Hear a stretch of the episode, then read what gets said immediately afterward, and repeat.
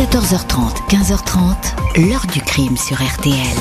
Jean-Alphonse Richard. C'est vers 7 heures, heure d'Hollywood, c'est-à-dire 10 heures, heure de New York, que la nouvelle se répandit comme une traînée de poudre à travers tous les États-Unis. Marilyn Monroe, l'idole du cinéma américain et mondial pendant de nombreuses années, avait mis fin à ses jours en absorbant une dose massive de barbiturique. Bonjour. La mort de la plus célèbre des actrices ne peut pas être une mort naturelle. Celle de Marilyn Monroe, présentée comme la plus belle femme du monde, décédée à 36 ans à l'été 1962, n'échappe pas à la règle. Elle n'a cessé de susciter cette mort. Question, interprétation, contre-enquête, comme si la thèse du suicide était insuffisante pour expliquer cette brutale disparition. La police de Los Angeles, le FBI, des légistes, des procureurs vont mener des investigations qui vont systématiquement être sujettes à caution obscurci par les souvenirs de certains témoins, par des documents inédits, par des déclarations spectaculaires d'anciens policiers.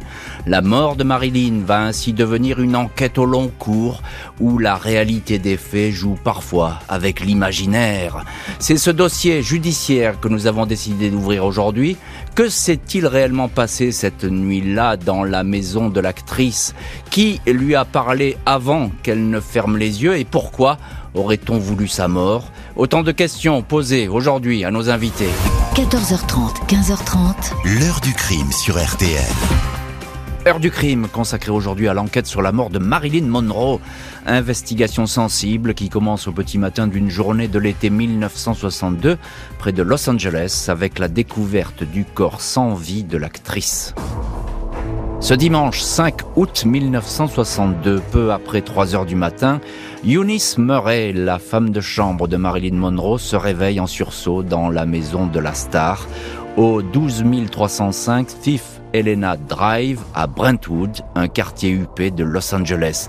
Eunice Murray a été tirée de son sommeil par un mauvais rêve. Elle se lève et se dirige vers la chambre de Marilyn. La lumière est allumée, mais la porte est fermée. C'était déjà le cas aux alentours de 20 heures la veille quand l'actrice est allée se coucher. Elle demande si tout va bien mais ne reçoit aucune réponse. L'employé de maison sort dans le jardin de la villa, acheté il y a quelques semaines seulement, et regarde par la porte-fenêtre. Elle aperçoit la silhouette de Marilyn sur le ventre, un bras ballant, l'autre main posée sur le combiné du téléphone. Une position qui n'avait rien de naturel, déclara-t-elle au policier. Eunice Murray téléphone au psychiatre qui suit Marilyn, le docteur Ralph Grinson. Il n'habite pas très loin. Arrivé à la villa à 3h25, Grinson brise la porte-fenêtre avec un tisonnier. Marilyn est couchée sur le ventre, nue, sous une couverture couleur champagne. Elle ne respire plus. Le psychiatre téléphone au médecin de l'actrice, Ayman Engelberg. Lui aussi vit à proximité. Le décès est officiellement constaté à 3h35, mais la police n'est prévenue qu'une heure plus tard. 4h25, deux agents en patrouille dans le quartier de Brentwood et le sergent de permanence, Jack Clements, débarquent à la villa. Ils sont rejoints à 5 heures par le sergent Robert Byron, le policier officiellement chargé des investigations. Le docteur Engelberg évoque tout de suite un possible suicide. Il en veut pour preuve le flacon vide de comprimé de nimbutal un puissant somnifère qu'il a de nouveau prescrit à Marilyn deux jours auparavant. Il y avait, dit-il, au moins 50 comprimés à l'intérieur. Elle aurait ingéré le tout, même si les enquêteurs ne trouvent aucun verre d'eau dans la chambre ni dans la salle de bain. L'actrice n'a pas vomi, ce qui est pourtant fréquent avec ce genre d'intoxication. Il est noté dans le rapport de police la présence de 15 flacons de médicaments divers, une chambre quasiment vide, un lit, une coiffeuse, une table de nuit, un téléphone que l'actrice tenait fermement en main quand elle est morte. Ce combiné, le psychiatre Grinson l'a raccroché à son arrivée. Des affaires au sol, mais l'aménagement n'était pas terminé. Aucun désordre suspect ni signe de cambriolage, aucune lettre n'est retrouvée. Marilyn Monroe, 36 ans, cheveux blonds décolorés, yeux bleus, 1m64 pour 52 kilos, reçoit l'étiquette 81 125 à la morgue de Los Angeles. Elle est autopsiée ce 5 août à 10h30 par le légiste Thomas Noguchi. Celui-ci ne décèle pas de traces de violence ou de piqûres récentes. Le visage n'est pas marqué par des coups. La toxicologie, les tests sanguins décèlent 4 mg de nimbutal, 13 mg dans le foie. Le docteur Noguchi part parle d'une mort non naturelle, une mort médicamenteuse.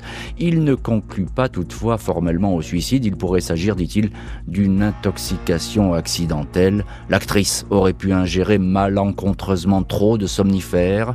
Nous voulions en finir, clore le dossier, mais les choses se sont éternisées, racontera plus tard un autre légiste de la police, le docteur Littman.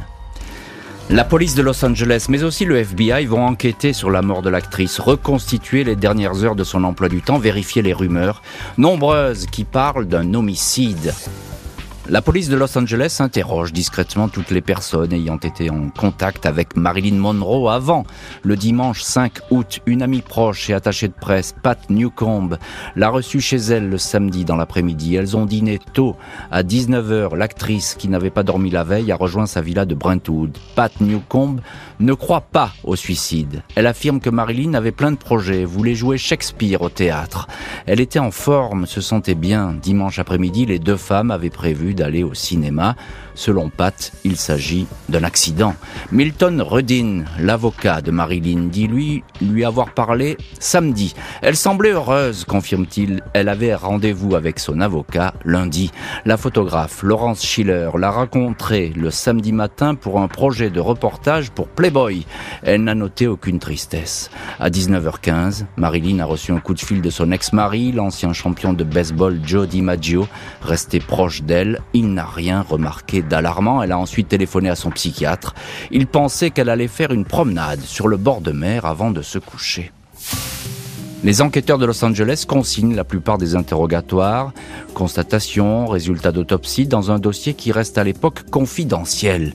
Hormis la haute hiérarchie policière et le FBI, pendant très longtemps, personne ne va avoir accès à la procédure Marilyn Monroe, secret propice à toutes les rumeurs. Comme cet ultime coup de fil reçu vers 20h par Marilyn dans sa chambre, il provient de l'acteur Peter Lawford, lié par alliance à la famille Kennedy, il l'invite à venir dîner ou prendre un verre chez lui, sa femme sera ravie de la voir. Elle m'a expliqué qu'elle était fatiguée et qu'elle ne viendrait pas. Sa voix s'est faite de moins en moins audible et j'ai parlé plus fort pour la réveiller. Lawford ajoute que Marilyn a ensuite prononcé ces mots, dit au revoir à Pat, son épouse, dit au revoir à Jack, le petit nom du président Kennedy, et puis au revoir à toi parce que t'es un type bien. Puis elle n'a plus parlé, dit Lawford, qui explique avoir eu un mauvais pressentiment. Il répète qu'il regrette de ne pas s'être déplacé ce soir-là jusqu'à Brentwood. Dès l'annonce de la mort de l'actrice, sa proximité avec la famille Kennedy, elle serait la maîtresse de JFK, mais aussi celle de son frère, Robert Kennedy. Ce voisinage apparaît en filigrane du dossier. Les spéculations vont aller bon train sur la présence de Robert Kennedy à Los Angeles juste avant le décès.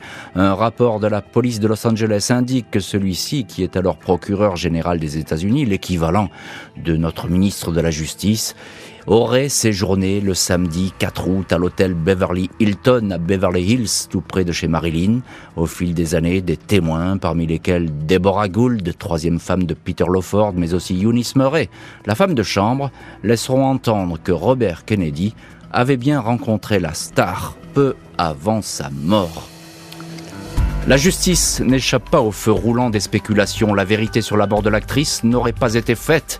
Des voix vont s'élever pour que le dossier soit rouvert. Septembre 1982, le bureau du procureur général de Californie, John Van de Camp, annonce l'ouverture d'une enquête préliminaire au sujet du décès de Marilyn Monroe. Il veut examiner les récentes affirmations d'un détective privé, Milos Perillo.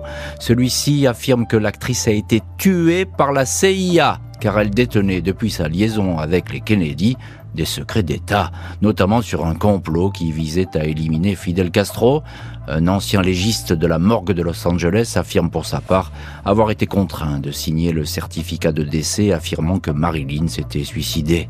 Au bout de trois mois et demi d'investigation, le procureur général rend un rapport de 29 pages.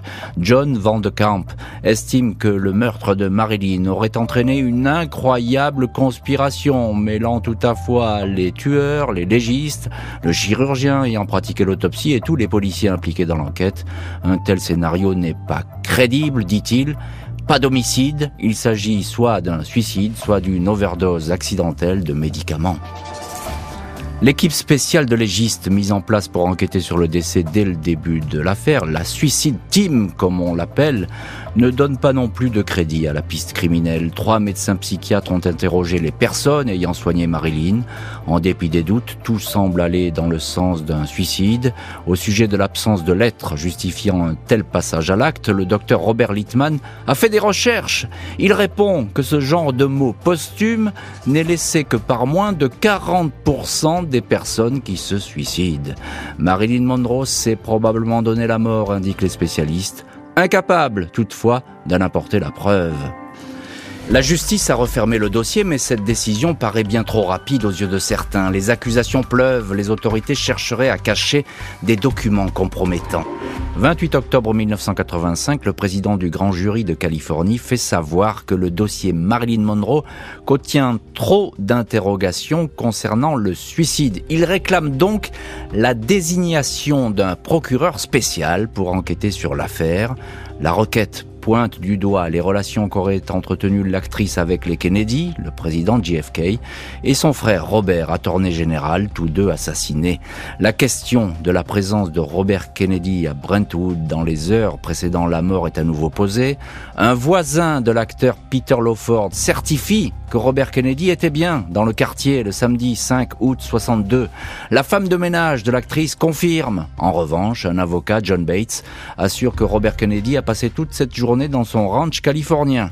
Il était là avec son épouse, Ethel et quelques-uns de leurs enfants. Il ne s'est pas absenté une minute, assure Maître Bates, qui, détail qui a son importance, est un ami euh, de la famille Kennedy.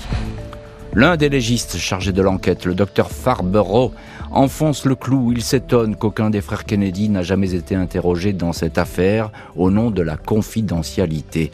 Ce légiste dit avoir tenté d'en savoir plus sur les relations Marilyn Kennedy auprès de l'attaché de presse de l'actrice, mais celle-ci serait restée de marbre, réticente à toute communication sur le sujet. Après un mois de débats et de polémiques, le procureur de Los Angeles tranche. Il indique n'avoir trouvé aucune lueur susceptible d'éclairer la piste criminelle. Il s'oppose à la réouverture d'une enquête qui ne s'appuierait que sur des présomptions. Le dossier est donc clos. Même si la justice refuse d'ouvrir la porte à de nouvelles investigations, les thèses les plus diverses, sérieuses ou complètement fantaisistes, vont continuer à surgir. En 1983, le docteur ayant autopsié Marilyn Monroe, Thomas Noguchi, publie ses mémoires et fait sensation. Tout en concluant que l'hypothèse la plus vraisemblable reste le suicide, il égrène ses interrogations. Noguchi indique ainsi n'avoir constaté aucune trace de gélule, de nimbutal dans l'estomac et l'intestin grêle de l'actrice. Pas de cristaux, pas de résidus, alors que celle-ci aurait ingéré entre 40 et 50 pilules au regard des flacons vides. Une overdose accidentelle lui apparaît hautement improbable, mais Noguchi, très prudent, se garde bien d'évoquer la piste criminelle. En 2005, l'ancien procureur John Miner, qui avait supervisé le dossier dans les années 60, révèle pour sa part le contenu des enregistrements des séances entre Marilyn et son psychiatre, le docteur Grinson. Selon le magistrat, ces retranscriptions démontrent que Marilyn était pleine de projets, pas du tout suicidaire, en voie même de guérison. Le procureur Miner défendra jusqu'à la fin de sa vie, sans succès, l'hypothèse de l'assassinat. L'heure du crime, présenté par Jean-Alphonse Richard sur RTL.